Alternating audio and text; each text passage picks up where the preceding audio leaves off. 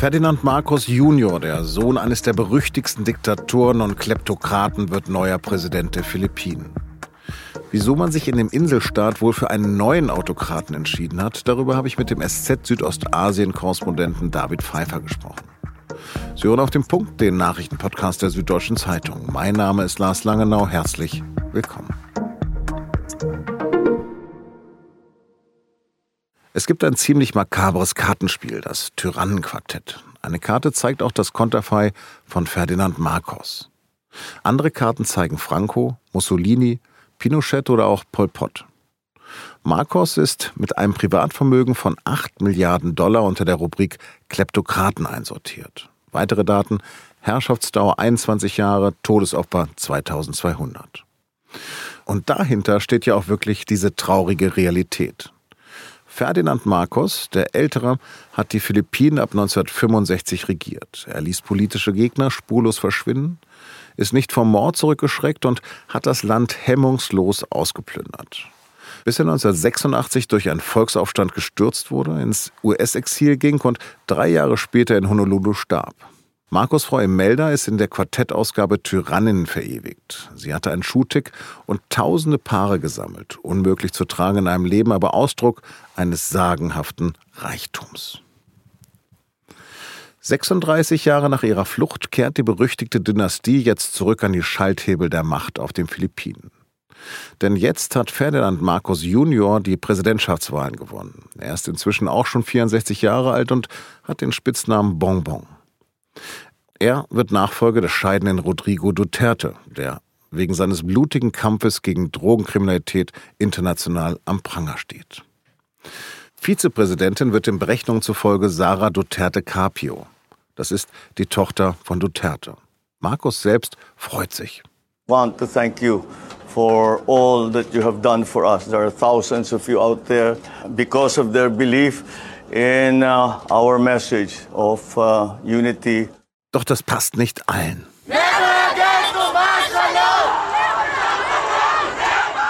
Hunderte Menschenrechtsaktivisten und Studenten haben am Dienstag vor dem Büro der Wahlkommission in Manila demonstriert. Sie wollen den erwarteten Sieg des Diktatorensohns nicht anerkennen.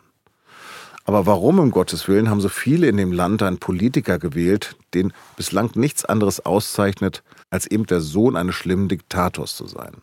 Das habe ich meinen Kollegen David Pfeiffer gefragt. Äh, ich glaube, der Schlüssel liegt tatsächlich daran, dass die demoskopische Entwicklung auf den Philippinen ungewöhnlich ist. Bis 1960 äh, waren die Philippinen etwa 26 Millionen, äh, also die Gesamtbevölkerung. Und heute, also nach 60 Jahre später, sind es etwa 110, 111 Millionen. Das hat sich vervierfacht. Das heißt, weit über 50 Prozent der Wählerinnen und Wähler sind zwischen 18 und 40 Jahre alt. Die haben überhaupt keine aktive Erinnerung an die Taten des alten Marcos. Es ist auch so, dass jetzt nicht alle in Geschichte da genau aufpassen und es ist auch so, dass die Familie schon relativ lange an ihrem Comeback gearbeitet hat. Äh, also Ferdinand Marcos Junior, der als relativ unpolitische Figur eigentlich gilt und auch seine Schwester Ime sind schon lange wieder zurück in der Politik. Die haben da auch nicht weiter auf sich aufmerksam gemacht, also Ime noch eher und haben dort den Schein von Normalität wieder eingeführt. Das heißt, es gibt bei den jungen Wählern überhaupt kein Gefühl mehr für den alten Markus und für seine Untaten. Wie kann denn das passieren? Kann man sich darüber nicht informieren? Ein Bildungsproblem, kann man sagen, auf den Philippinen ist tatsächlich, dass es in den vergangenen Jahren, es gibt kein öffentlich-rechtliches Fernsehen, kein Rundfunk wie bei uns. Das ist von Duterte eingesackt worden. Das ist eine lange Geschichte, aber man kann davon ausgehen, dass ein Hauptteil der Nachrichten und Informationsübermittlung auf den Philippinen mittlerweile über soziale Medien funktioniert, vorwiegend Facebook. Da hat, haben Marcos, wie im Übrigen auch der, wie auch Rodrigo Duterte, äh, sehr, sehr viel in den letzten Jahren gearbeitet, äh, um sich eine sogenannte Troll-Army, eine Trollarmee aufzubauen. Das heißt, äh, man hat es dort mit modernen Kommunikationsformen zu tun, die nicht gedeckt werden mit traditionellen Informationsformen. Und die Philippinen sind weltweit das Volk, was am meisten Zeit vor Bildschirmen verbringt. Natürlich auch vor allem die jungen Leute. Ich glaube, über zehn Stunden am Tag. Das heißt, sie sind sehr empfänglich für Botschaften, die man über Facebook und YouTube an sie hinsendet. Und da ist Markus Junior äh, auf jeden Fall der Allerstärkste. Die haben da die, die meisten Menschen und die meisten Mittel eingesetzt. Auch die Schwester von Markus Junior ist Teil seines Teams. Was spielt sie denn für eine Rolle in der Politik? Ime Markus ist, gilt als die klügere von den beiden und die strategisch wichtigere von den beiden. Was für eine Rolle sie in Zukunft einnehmen wird, weiß man jetzt noch nicht. Sie ist Senatorin. Die Mutter gilt als Lenkerin dieser ganzen Kampagne, der Markus wieder an die Macht zu kommen und auch die Geschichte umzuschreiben. Und Ime gilt als die, die ist, glaube ich, zwei Jahre älter als er, gilt als die, die eigentlich politisch den größeren Verstand hat. Und es ist schon anzunehmen, dass die jetzt eine wichtigere Rolle spielen wird demnächst. Imelda, also seine berüchtigte Mutter, ist jetzt 92. Bekommt sie denn nun ihre Schuhsammlung zurück?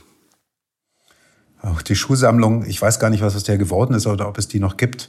Sie bekommt vor allem den Ruf der Familie zurück. Die arbeiten seit Jahren daran, sich selber als Wohltäter des Landes hinzustellen. Äh, ich habe mit einer sehr interessanten, sehr schlauen Journalistin dort lange gesprochen, Ellen Tordesillas, die dort eine Investigativplattform leitet.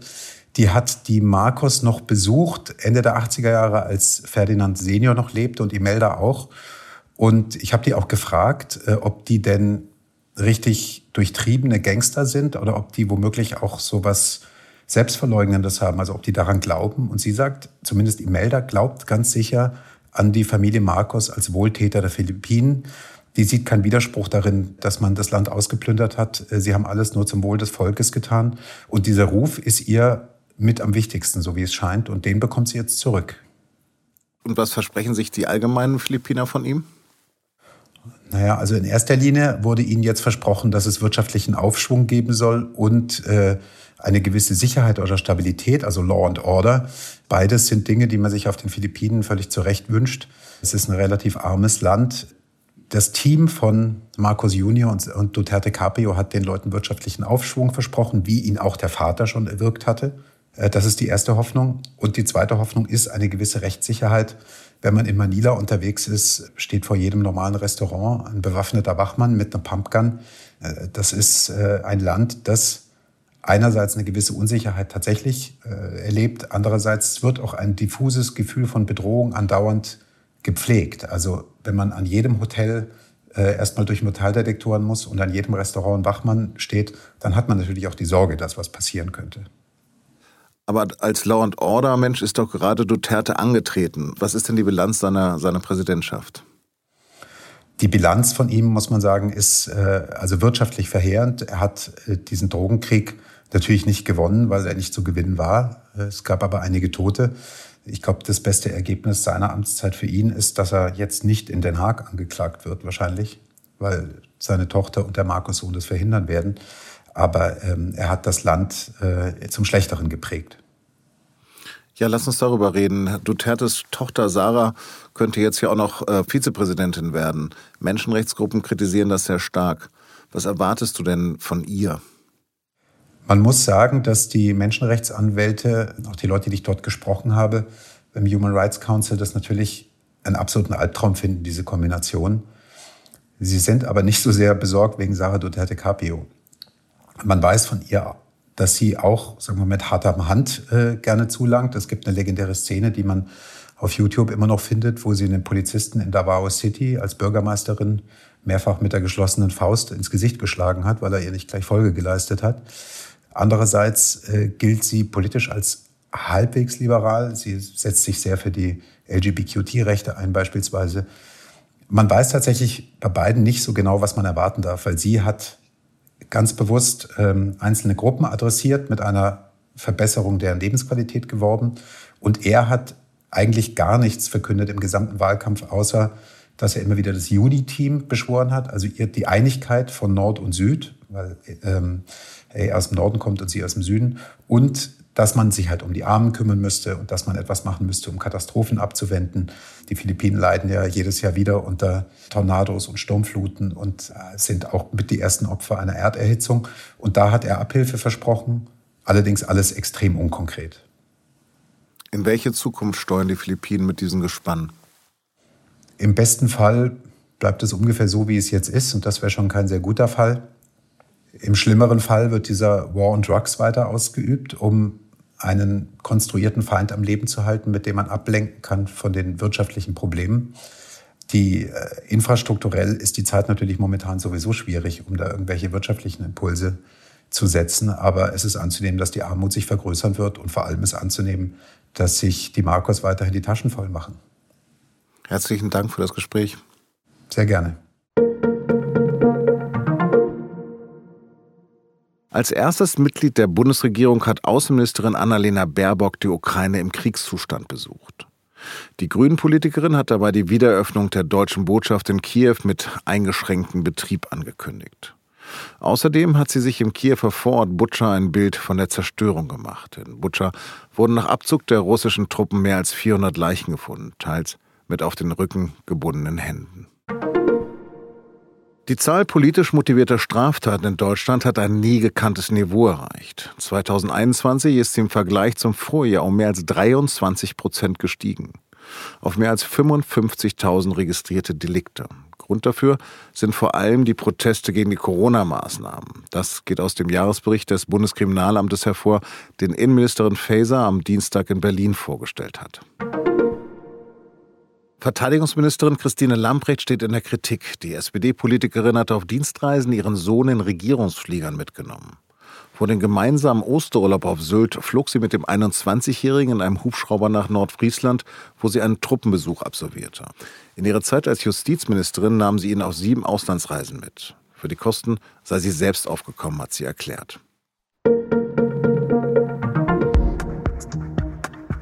Seit vergangene Woche ein Entwurf vom Supreme Court geleakt wurde, protestieren Frauen in den USA. Der oberste Gerichtshof plant nämlich, das Recht auf Abtreibung im Land zu kippen. Was ein Urteil aus dem Jahr 1973 damit zu tun hat und wie hier in Deutschland der berüchtigte Paragraph 218 entstanden ist, darum geht es diese Woche in unserem Podcast Geschichte Daily. Den Podcast können Sie auf Spotify finden oder auch verlinkt in den Show Notes. Wir freuen uns, wenn Sie da mal reinhören. Redaktionsschluss für Auf dem Punkt war 16 Uhr. Produziert hat die Sendung Jakob Arno. Vielen Dank fürs Zuhören und bis morgen.